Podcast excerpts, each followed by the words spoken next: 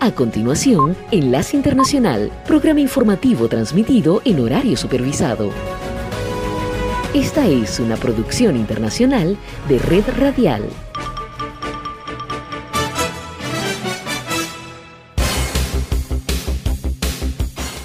Aquí comienza Enlace Internacional. Saludos a nuestra audiencia en Caracas, Venezuela y el mundo, a través de nuestra frecuencia Sintonía 1420 AM y en Soy Sángela Montilla en la presentación. Bienvenidos.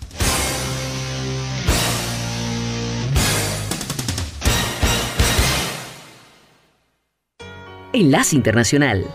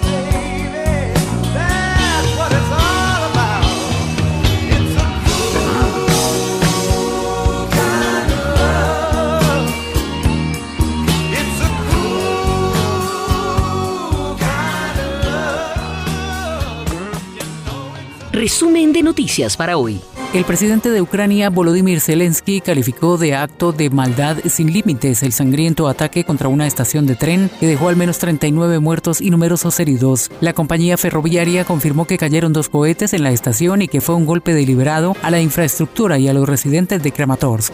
La Organización de la ONU para la Alimentación y la Agricultura FAO anunció que los precios mundiales de los alimentos alcanzaron en marzo un nivel nunca registrado debido a la guerra en Ucrania. Los precios del petróleo volvieron a subir debido a los temores de que haya un registro deficiente después de las nuevas sanciones contra Rusia anunciadas por parte de las potencias occidentales. La invasión a Ucrania por parte de Rusia ha paralizado el proceso de la Organización Mundial de la Salud, OMS, para verificar la eficacia de la vacuna rusa contra la COVID-19, Sputnik V, utilizada por varios países latinoamericanos que han pedido el aval internacional. La Unión Europea ha congelado hasta la fecha activos de oligarcas y entidades de Rusia y Bielorrusia por cerca de 30 mil millones de euros en aplicación de las sanciones impuestas por la invasión de Ucrania, informó la Comisión Europea. La Fiscalía General de Nueva York pidió a un tribunal que declare en desacato al expresidente de Estados Unidos Donald Trump por incumplir con una orden para entregar documentos dentro de la investigación para saber si la compañía de Trump infló el valor de sus bienes para obtener préstamos bancarios y redujo ese valor con la intención de pagar menos impuestos. La primera misión totalmente privada y tripulada con dirección a la Estación Espacial Internacional está programada para despegar hoy viernes desde el Centro Espacial Kennedy. La tripulación formada exclusivamente por civiles despegará a bordo de un cohete Falcon 9 de SpaceX para realizar una misión de 10 días en la órbita baja de la Tierra. Ocho días serán a bordo de la Estación Espacial Internacional. Esta fue la vuelta al mundo en 120 segundos. Enlace Internacional.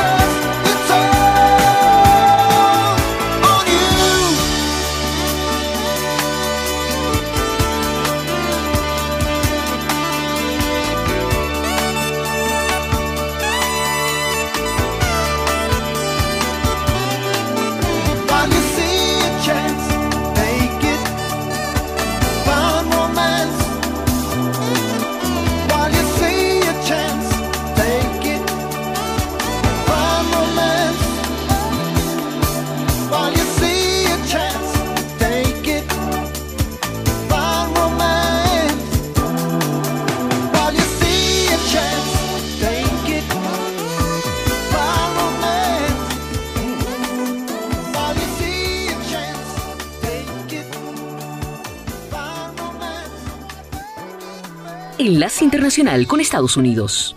El presidente Joe Biden está decidido a poner atención a la situación de violencia en Estados Unidos y postuló a Steve DeTeblash como director de la Oficina de Alcohol, Tabaco, Armas de Fuego y Explosivos de los Estados Unidos, la ATF, y también anunciará en las próximas horas el proyecto final de su propuesta para regular el tráfico y uso de las denominadas armas fantasma, que son armas de fuego de fabricación privada, sin número de serie y que muchas veces son compradas por partes en tiendas digitales, lo que hace difícil su rastreo y control. Dete Blash, de 56 años y quien fuera fiscal federal durante el mandato del expresidente Obama, se anticipa tendrá un camino difícil en su aspiración, ya que sería el segundo candidato propuesto por el mandatario estadounidense a la ATF, luego de retirar la nominación de David Chipman, cuya designación se vio afectada por la oposición republicana en el Senado. Se espera que la Casa Blanca dé a conocer hoy los detalles finales del proceso de regulación de las armas fantasma, una larga disputa que el presidente Biden y su equipo de trabajo vienen librando desde su llegada al gobierno y que han venido abriendo camino a través del proceso de regulación federal durante los últimos meses. Sin embargo, y a pesar del aumento de los delitos violentos en el país, varios grupos de propietarios y vendedores de armas se oponen a la norma.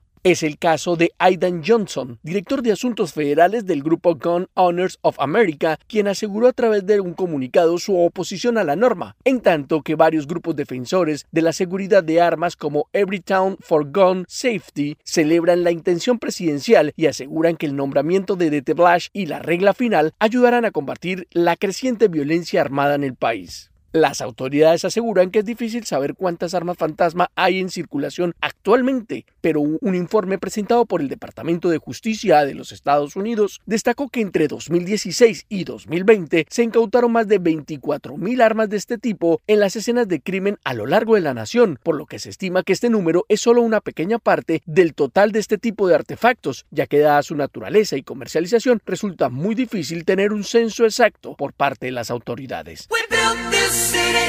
Enlace Internacional.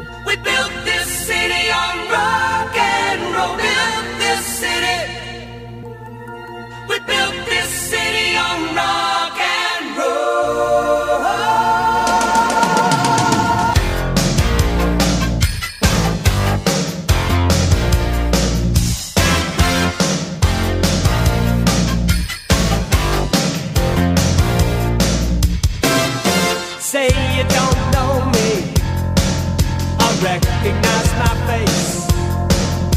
Say you don't care who goes to that kind of place. Knee deep in the hoopla, sinking in your fight. Too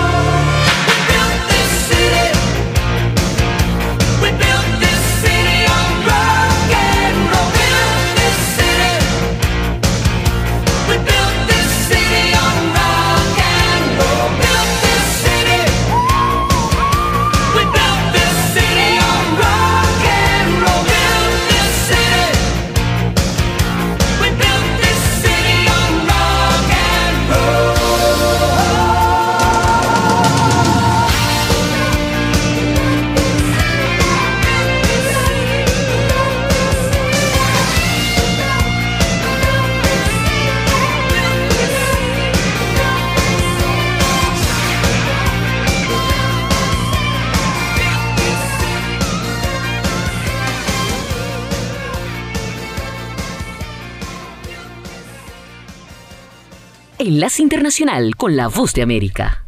Después de dos años sin celebrarse a causa de la pandemia, las puertas de la esperada Feria Alimentaria de Barcelona volvieron a abrir. Cerca de 3.000 empresas acudieron al que se considera uno de los mayores eventos de la industria de la alimentación, bebidas y hostelería para presentar su oferta y contribuir a la reactivación del sector. Uno de los emprendedores más jóvenes fue Julio Matute, de 30 años. Este guatemalteco es uno de los cofundadores de Cacao Embassy, una marca de chocolates creada junto a sus hermanos. Explicó a La Voz de América que el cacao es cultivado por mayas y tiene un gran impacto social. Nosotros los compramos a sobreprecio con la idea de que ellos eh, sigan haciendo esto, ¿verdad? Entonces con eso ellos logran proteger la, la reserva donde viven y también se reduce bastante la tasa de migración porque ahora tienen una manera de salir del ciclo de pobreza. Costa Rica también estuvo presente en el salón. María José Coto es ejecutiva de ventas de Costa Rica Craft Brewing Company, una empresa pionera en la producción de cerveza artesanal en el país centroamericano. Ahora tiene como objetivo expandir su marca al otro lado del océano. El, el consumo aquí en Europa de, de cerveza es bastante importante y si bien hay mucha competencia, creemos que hay un buen espacio para nuestros productos aquí en, aquí en Europa. Uno de los países que acudió por primera vez al evento fue Puerto Rico. Gloribel Celus, del Departamento de Agricultura, destacó la importancia de estar en la feria y la calidad de los productos puertorriqueños. De lo mejor que pueden ver aquí en Alimentaria, el stand de Puerto Rico tiene que ser uno de ellos. La feria alimentaria se celebró por primera vez en 1976. Según la organización, en esta edición, más de 100.000 personas acudieron al evento. Julia Riera, Voz de América, Barcelona, España. Contrario a lo reportado la semana pasada, el mayor inversionista de Twitter, el multimillonario Elon Musk, está cambiando de rumbo y ya no se unirá a la junta directiva de la compañía tecnológica menos de una semana después de que se le otorgó un puesto directivo. El principal oficial de Twitter, Parag Agrawal, anunció la noticia justo después de un fin de semana de tweets de Elon Musk que sugerían cambios en Twitter, incluida la eliminación de publicidad en el sitio, del cual dependieron casi el 90% de los ingresos de Twitter en 2021. En una nota a empleados, Agrawal incluyó lo siguiente: el nombramiento de Elon para la Junta se hizo oficialmente efectivo el 9 de abril, pero Elon informó esa misma mañana que no se unirá a la Junta. Creo que esto es lo mejor. Agrawal no ofreció una explicación de la aparente decisión de Musk y dijo que la Junta entendió los riesgos de tenerlo allí, ya que ahora es el mayor accionista de la compañía como miembro. Durante el fin de semana, pero en especial el domingo por la noche, Musk publicó algunos tweets crípticos, incluido uno que mostraba un meme que decía, para ser justo su señoría, mi cliente estaba de modo duende, seguido de uno que decía explica todo. Otro tuit posterior fue de un emoji con una mano sobre su boca. Musk, una de las figuras más populares de la plataforma, tiene una participación del 9% en las acciones de Twitter, lo que genera dudas sobre cómo podría tratar de remodelar la plataforma de redes sociales como el mayor accionista de Twitter. El CEO de Twitter y otros miembros de la junta han elogiado a Musk y han sugerido que podrían tomar sus ideas en serio. La empresa se ha quedado atrás durante mucho tiempo con respecto a sus rivales en las redes sociales y cuenta con muchos menos usuarios. John F. Burnett, Voz de América, Washington. Momento deportivo en la Voz de América. Les informa Henry Llanos. Hablamos del golf y los espectadores en el máster de Augusta llenaron cada rincón y espacio en el hoyo 18 esperando al hombre en rojo, una escena que ha sido familiar para Tiger Woods en innumerables domingos en el Augusta National, pero ahora fue distinto. No eran ni siquiera las 3 de la tarde en la calurosa y soleada tarde en Georgia. A la misma hora en el hoyo 1 el líder Scotty Scheffler y su perseguidor Cameron Smith salían en el último grupo. Encorvado y cojeando Woods caminó por la empinada colina hacia el green mientras los aficionados se levantaban poco a poco para aclamarlo en reconocimiento por un notable retorno. Un fin de semana de ensueño, el ganador del máster de Augusta fue el estadounidense Scotty Scheffler. Qué forma de aguantar, pero para Tiger Woods, que fue el ovacionado y dijo que eh, se encontraba en una forma realmente especial. Y entonados por la contundente victoria de Ferrari en el Gran Premio de Australia, la fe de Charles Leclerc cifra en las posibilidades de la escudería que crece en carrera tras carrera. Un gran premio que se promocionó como un duelo entre el Ferrari y los Red Bulls de Max Verstappen y Sergio Pérez. Acabó con un triunfo absoluto del piloto monegasco que tiene 24 años en este momento. Leclerc estiró a 34 puntos su liderato en el campeonato de pilotos tras adjudicarse su segunda victoria de la temporada, sumándola a la que logró en la prueba inaugural del calendario en Bahrain. Una concurrencia de 128.294 personas en Melbourne se deleitaron con la exhibición de Leclerc, quien mantuvo al rey a Verstappen en las primeras vueltas y defendió su liderazgo. Henry Llanos, Voz de América, Washington. Desde Caracas, Enlace Internacional, por sintonía 1420 AM.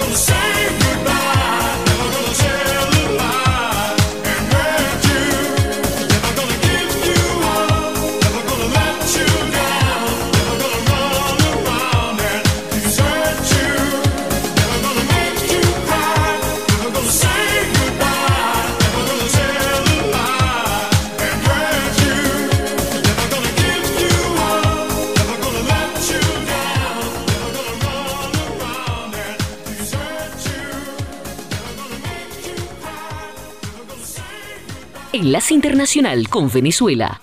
El ministro del Poder Popular para las Relaciones de Interior, Justicia y Paz, Remigio Ceballos, informó que mantienen las distintas labores para controlar un incendio subterráneo en el Ávila, con el objetivo de impedir la propagación del fuego a otras zonas del Parque Nacional Guaraira Repano. La Cancillería venezolana informó que 247 venezolanos regresaron al país desde Perú en una nueva jornada del Plan Vuelta a la Patria, sumando 28.521 connacionales provenientes de 21 países a través de 165 vuelos y un traslado marítimo. Con discreción y sin grandes anuncios, funcionarios del Ejecutivo Nacional adelantan un proceso de escala para devolver al sector privado activos expropiados en los últimos años, entre ellos una lista de propiedades y empresas en las que de momento destacan fincas y atos vinculados a la producción agraria, así como hoteles e industrias. Palmeros de Chacao bajaron de El Ávila el Domingo de Ramos, una tradición de más de 250 años que está en el registro de buenas prácticas de salvaguardia de la UNESCO y aspira a ser patrimonio de la humanidad. Enlace Internacional.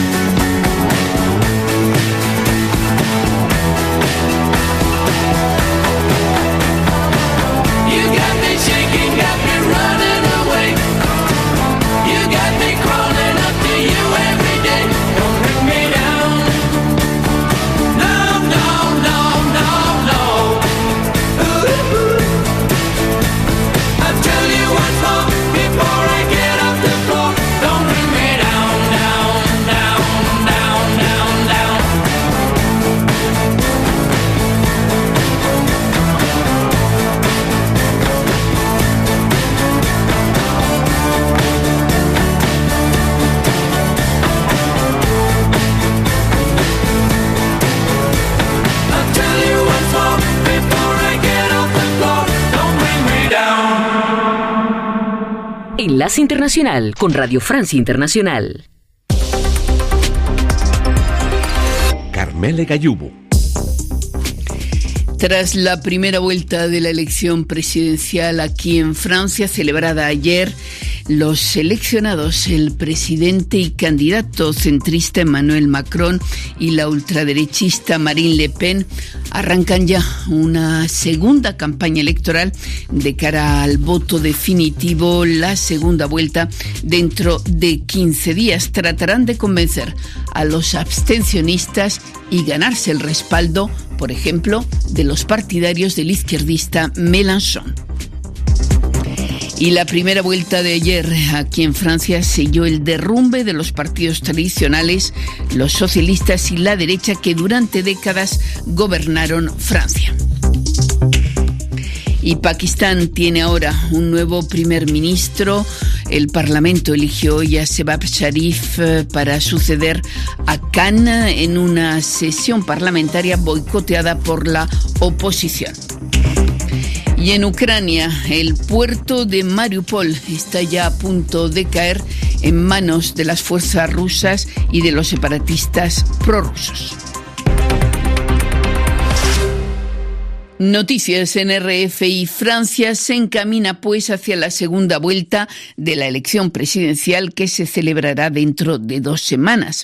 El centrista Emmanuel Macron y la ultraderechista Marine Le Pen, los dos candidatos más votados ayer, abrieron ya una nueva campaña. El presidente y candidato Macron visitó esta mañana la localidad de Denain en el norte de Francia, donde abunda el voto favorable a la extrema derecha.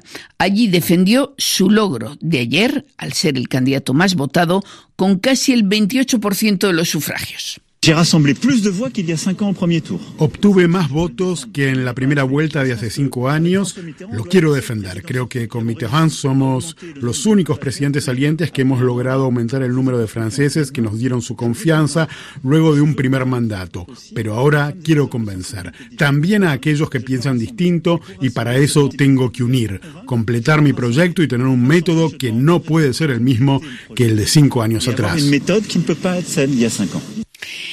y también su rival Marine Le Pen va a necesitar respaldos suplementarios para llegar al Elíseo, una segunda vuelta en la que desempeñarán un papel clave los electores del izquierdista Jean-Luc Mélenchon, quien ayer llegó en tercera posición, pero muy cerca de la candidata ultraderechista. Federico Vacas, director del Departamento Político del Instituto de Sondeos Ipsos, le dijo a Angélica Pérez cómo ve esa segunda vuelta Macron-Le Pen. La batalla mediática y de tema de, de, discusión para esta segunda vuelta va a ser Emmanuel Macron, por un lado, insistiendo con la extrema derecha y la necesidad de derrotarla, y en este sentido está apoyado por la mayoría de los candidatos de izquierda, contra Marine Le Pen, que va a intentar instalar la cuestión del referéndum sobre la política social de Emmanuel Macron para intentar captar una parte del electorado de izquierda. Pero es que en la votación por Jean-Luc Mélenchon no solamente se refleja la izquierda, 22% reflejan también un electorado que en el fondo son esos franceses que tienen su en los chalecos amarillos, es decir, un gran sector de la población francesa cuya movilidad social se ha visto truncada y que en los últimos años ha recibido el golpe de unas políticas no sociales que lo afectan aún más y esto con dos años de pandemia. Por supuesto, eso está muy claro. Hay una parte del electorado de Jean-Luc Mélenchon muy popular, menos ideologizado, contestatario, sí que quiere protestar, que está muy disconforme. Es posible que una parte de ese electorado vaya a apoyar a Marine Le Pen, también que una parte de ese electorado no vaya a votar en la segunda vuelta porque no acepta apoyar a Emmanuel Macron. Pero por otro lado hay una parte del electorado de Jean-Luc Mélenchon y una de las grandes informaciones de esta elección es los resultados extremadamente elevados que ha obtenido en las grandes ciudades en las cuales hay un electorado de izquierda eh, ideológico consolidado y ese electorado tiene más posibilidades de apoyar a Emmanuel Macron básicamente por rechazo a la extrema derecha de Marine Le Pen. Escuchaban a Federico Vacas del Departamento Político del Instituto de Sondeos Ipsos. Y los grandes perdedores de la primera vuelta de la presidencial francesa fueron sin duda los partidos tradicionales, aquellos que han venido dominando la vida política francesa, la derecha republicana heredera del general de Gaulle y los socialistas de François Mitterrand.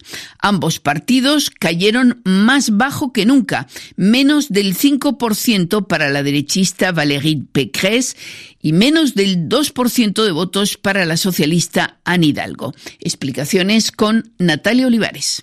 Menos de 10% de los votos entre dos partidos históricos fue algo anunciado, pero inédito en Francia. 7% según los últimos resultados, menos de 2% eh, para el Partido Socialista, representado por Anne Hidalgo, alcaldesa de París. El peor resultado para este campo que si sobrevive deberá renacer de sus cenizas. Próxima etapa, las legislativas. En su discurso, la candidata llamó a una unión de las izquierdas y electores ecologistas para formar un pacto social sólido. Pero las izquierdas serán difíciles de convencer tras la lectura de los resultados de la extrema izquierda, que por sí sola llegó al tercer lugar en estas presidenciales. Por su parte, la candidata del otro partido histórico, el de derecha, Les Républicains, Valérie Pécresse, quien fuera una de las principales rivales del presidente Emmanuel Macron, perdió velocidad en la campaña tras un fracasado mitin del 13 de febrero. La candidata fue decayendo hasta terminar cuarta en la carrera alrededor de 4%. El descenso es tal que Valérie Pécresse lanzó este lunes un llamado urgente a los franceses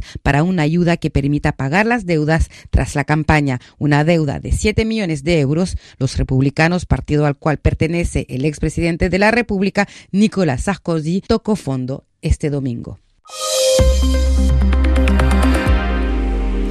Un nuevo intento de mediación en la guerra en Ucrania. El jefe del gobierno austriaco, Karl Nehammer, está reunido esta tarde en Moscú con el presidente ruso Vladimir Putin.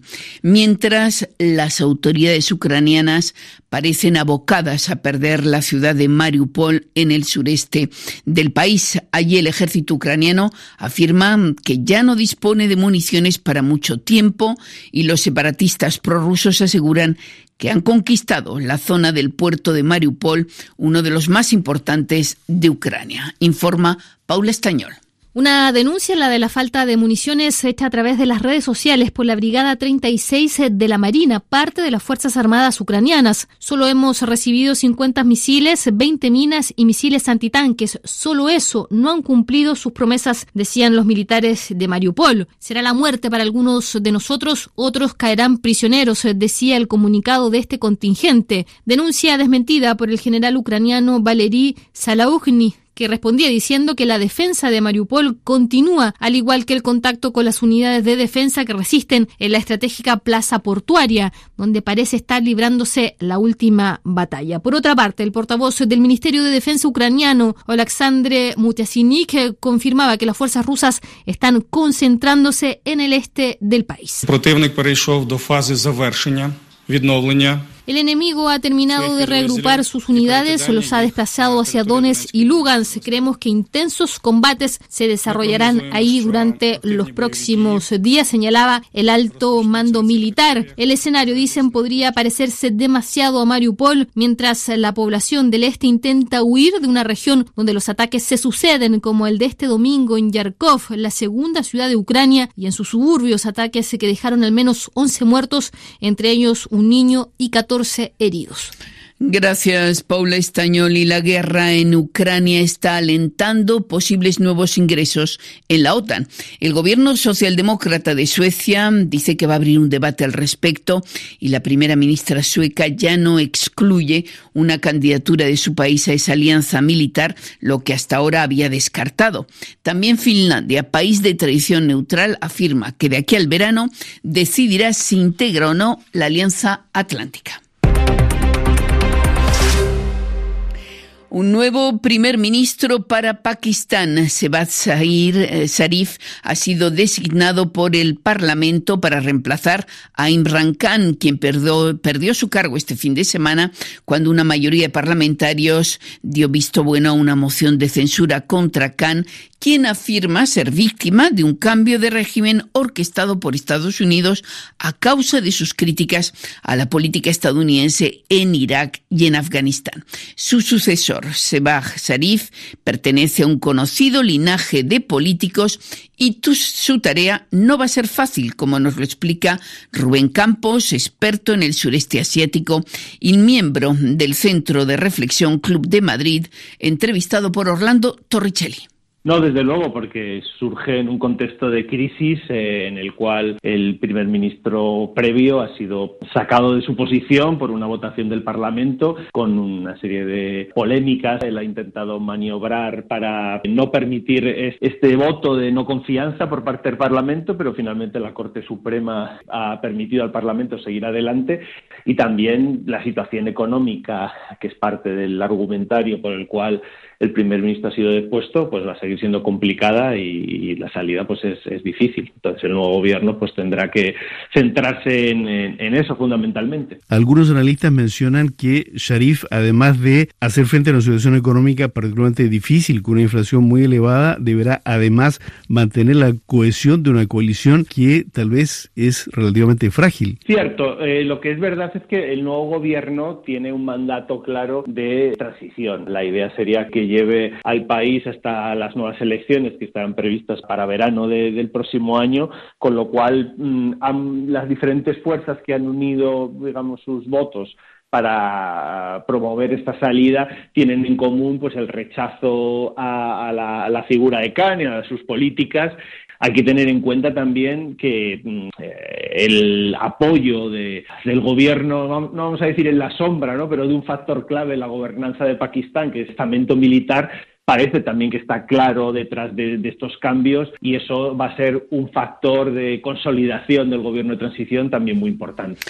Escuchaban a Rubén Campos, especialista del área del sudeste, sureste asiático. Y una consulta tuvo lugar también ayer, el referéndum revocatorio convocado por el presidente mexicano Andrés Manuel López Obrador. Un 90% de los votantes le dieron su visto bueno a la prosecución de su mandato, pero tan solo votó 17% del electorado.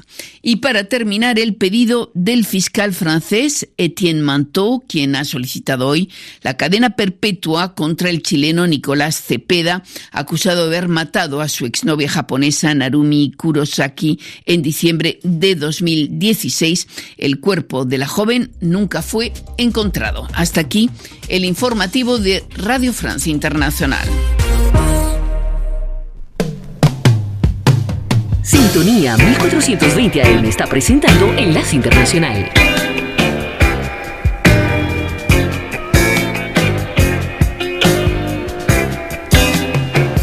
I was tired of my lady. We'd been together too long. Like a worn out recording of a favorite song. So while she lay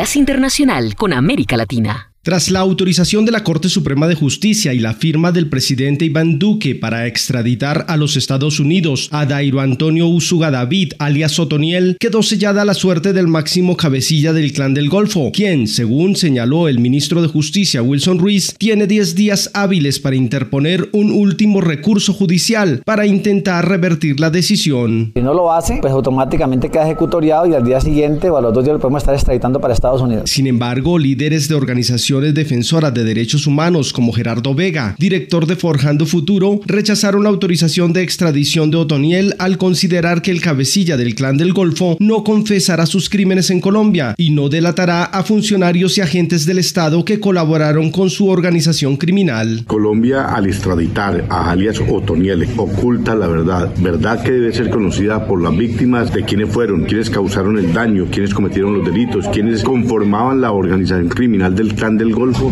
y del paramilitarismo. Sin embargo, el presidente Iván Duque aseguró que Otoniel deberá continuar colaborando con la justicia colombiana desde los Estados Unidos y regresará a Colombia a purgar sus penas. Este delincuente se va extraditado, cumplirá las penas por narcotráfico que tiene pendiente ante la justicia de los Estados Unidos, seguirá cooperando con la justicia colombiana y una vez cumpla su condena por narcotráfico tendrá que venir a Colombia a cumplir las condenas por los crímenes que también ha cometido en nuestro país. Otoniel es requerido por tres cortes de los Estados Unidos por los delitos de narcotráfico, concierto para delinquir y porte ilegal de armas. Esta es la señal internacional de sintonía 1420 AM, presentando Enlace Internacional.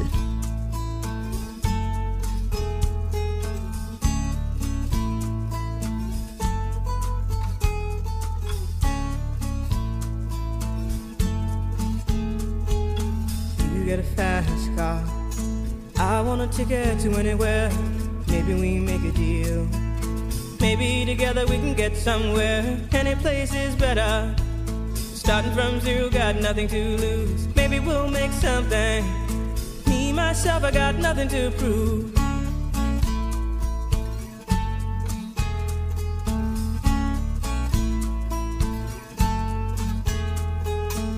You got a fast car. Got a plan to get us out of here. Been working at the convenience store. Managed to save just a little bit of money. Won't have to drive too far. Just cross the border and into the city. You and I can both get jobs and finally see what it means to be living.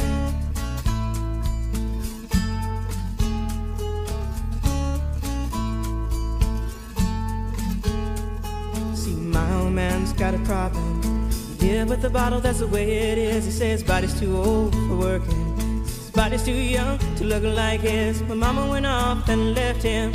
She wanted more from life than he could give. I said, somebody's got to take care of him. So I quit school, and that's what I did.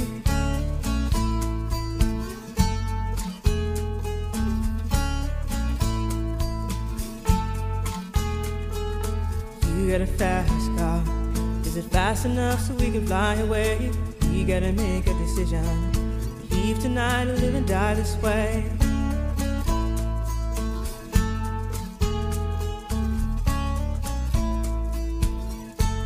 So I remember when we were driving, driving in your car. Speed so fast, I felt like I was drunk.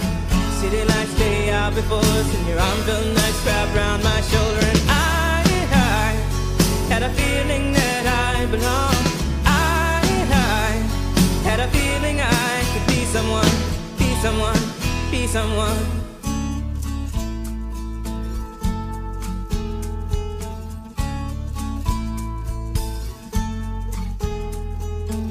You got a fast car. We go cruise and entertain ourselves. Still ain't got a job. Now work in the market as a checkout girl. I know things will get better. You'll find work and I'll get promoted. We'll move out of the shelter, buy a bigger house and live in the suburbs.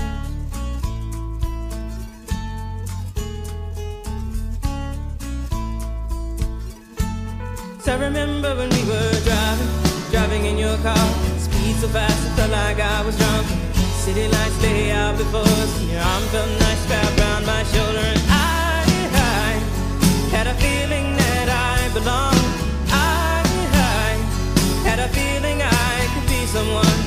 someone, be someone.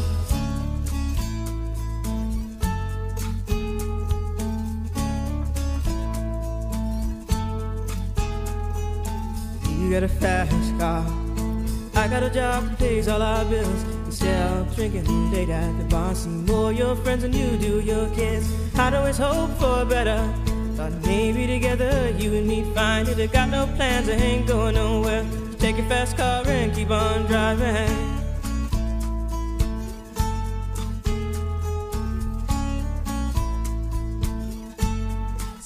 Remember when we were driving, driving in your car. Speed so fast, it felt like I was drunk. City lights lay out before us. and Your arm felt nice wrapped around my shoulder, and I, I had a feeling that I belonged. I, I had a feeling I could be someone, be someone, be someone.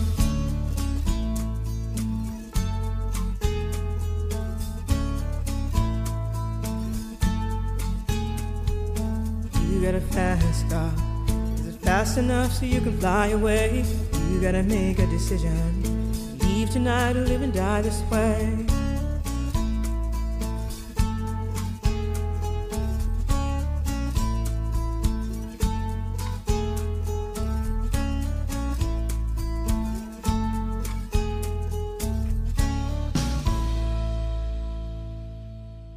Radio Sintonía 1420 AM y Red Radial presentaron Enlace Internacional. Regresaremos mañana con noticias, entrevistas y buena música. Enlace Internacional, síganos en Twitter con arroba cdncall y en internet www.redradial.co.